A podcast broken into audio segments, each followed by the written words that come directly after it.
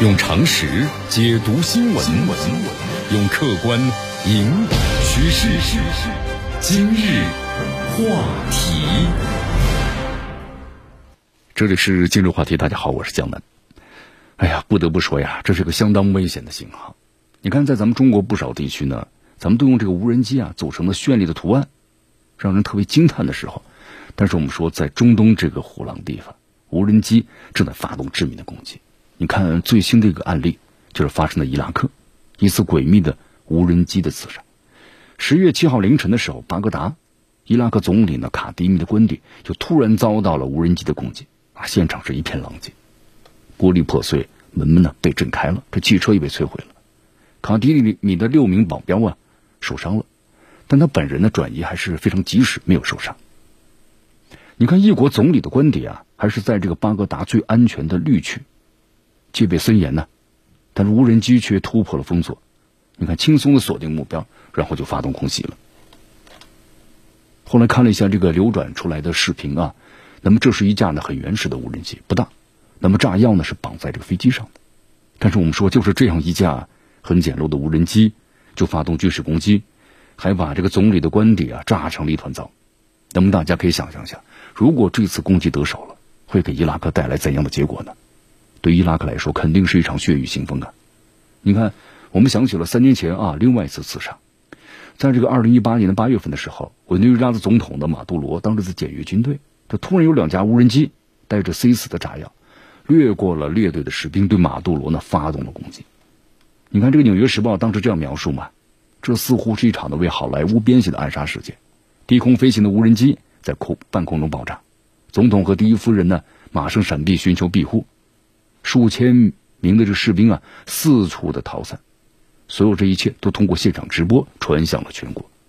我们说这在人类历史上啊第一次动用无人机刺杀一国元首。那么那次刺杀的马杜罗命大，侥幸啊逃过了一劫。那么如果没有记错的话，这次针对这个卡迪米官邸的攻击是第二次无人机刺杀一国领导人。我们说伊拉克和委内瑞拉的乱局啊，还会持续一段时间。那么谁干的，又会带来怎样的格局变动？其实我们说了，啊，无人机刺杀一国领导人，这是预示一个可怕的未来。无人机的发动军事袭击啊，不是什么新闻了。你看，这美国和以色列搞定点清除，那么经常出动的就是无人机。呃，二零二零年初，你看美国无人机发射导弹，就定点清除了伊朗的名将的之花。苏莱曼尼啊，几乎导致一场战争爆发。那么还有呢，之前的亚美尼亚和阿塞拜疆，对吧？你看无人机打坦克，那一打一个准呐，显示出了无人机在场上的威力太强大了。所以呢，相对来说，这无人机刺杀卡迪米和马杜罗呀，其实还小儿科了。摇摇晃晃的螺旋桨的无人机装着炸药，想刺杀一国领导人，太缺乏技术含量了。那么最后失败呢，也正常。但是咱们要看到啊，美国的军事无人机那是一架的高精尖的战斗机，它发射的可是导弹，摧毁的是目标，对吧？一杀伤就是几十人上百人。那么暗杀无人机呢？我们说执行者呢往往是民间机构，它针对的是具体某个人。但是随着以后技术突破，这种刺杀让人防不胜防啊。你看，在这个二零一七年十一月，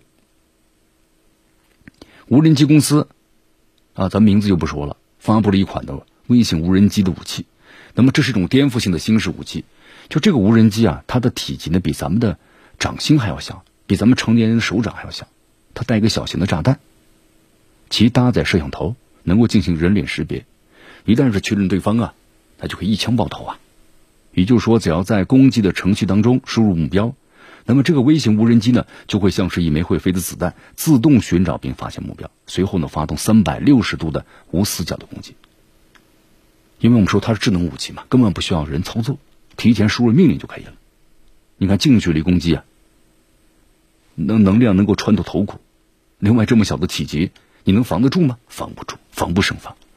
当然有矛必有盾啊！你看当年刺杀这个马杜罗的无人机呢，据说一架就被安全部队成功的劫持了。就是我们说了，通过信号的干预，把它给控制了。但如果展开集群化的攻击呢？你看，在二零一九年，我们说了多架无人机对沙特的石油基地发动了攻击，结果造成了沙特的石油出口锐减，全球的油价当时呢一下就暴涨起来了。以前这个基地啊也遭到过攻击，基地组织在二零零六年通过人肉炸弹就袭击一下，但最终呢被安全部队瓦解了。人肉炸弹没有完成的任务，你看集群化的无人机几乎就成功了。我们说这个无人机单个刺杀能力有限的，但如果集约化的攻击呢，五架、十架、五十架、一百架或者更多呢？你看，如同黄蜂一样攻击，有什么可以阻挡呢？无人机加小型化加集群化加人工智能，我们说这真是一个非常可怕的后果呀，超乎很多人的想象啊！你看，有一家无人机公司这样的非常自豪的宣称啊，说以后人类不再需要给勇敢的爱国者准备棺材了，现在人工智能能胜任他们所有的工作，我们的自主武器很小，速度快、准确、不可阻挡。这就说小型的无人机，那么集群化的作战，是一个未来全新的作战方式了。你要知道，以前类似的刺杀活动要出动地面部队或者特工深入敌营九死一生，是吧？你看，在二零一一年，美国当时猎杀基地组织的领袖的本拉登；二零一八年击毙了伊斯兰国领导人巴格达迪，美国都是出动了多架直升机突入现场发动攻击。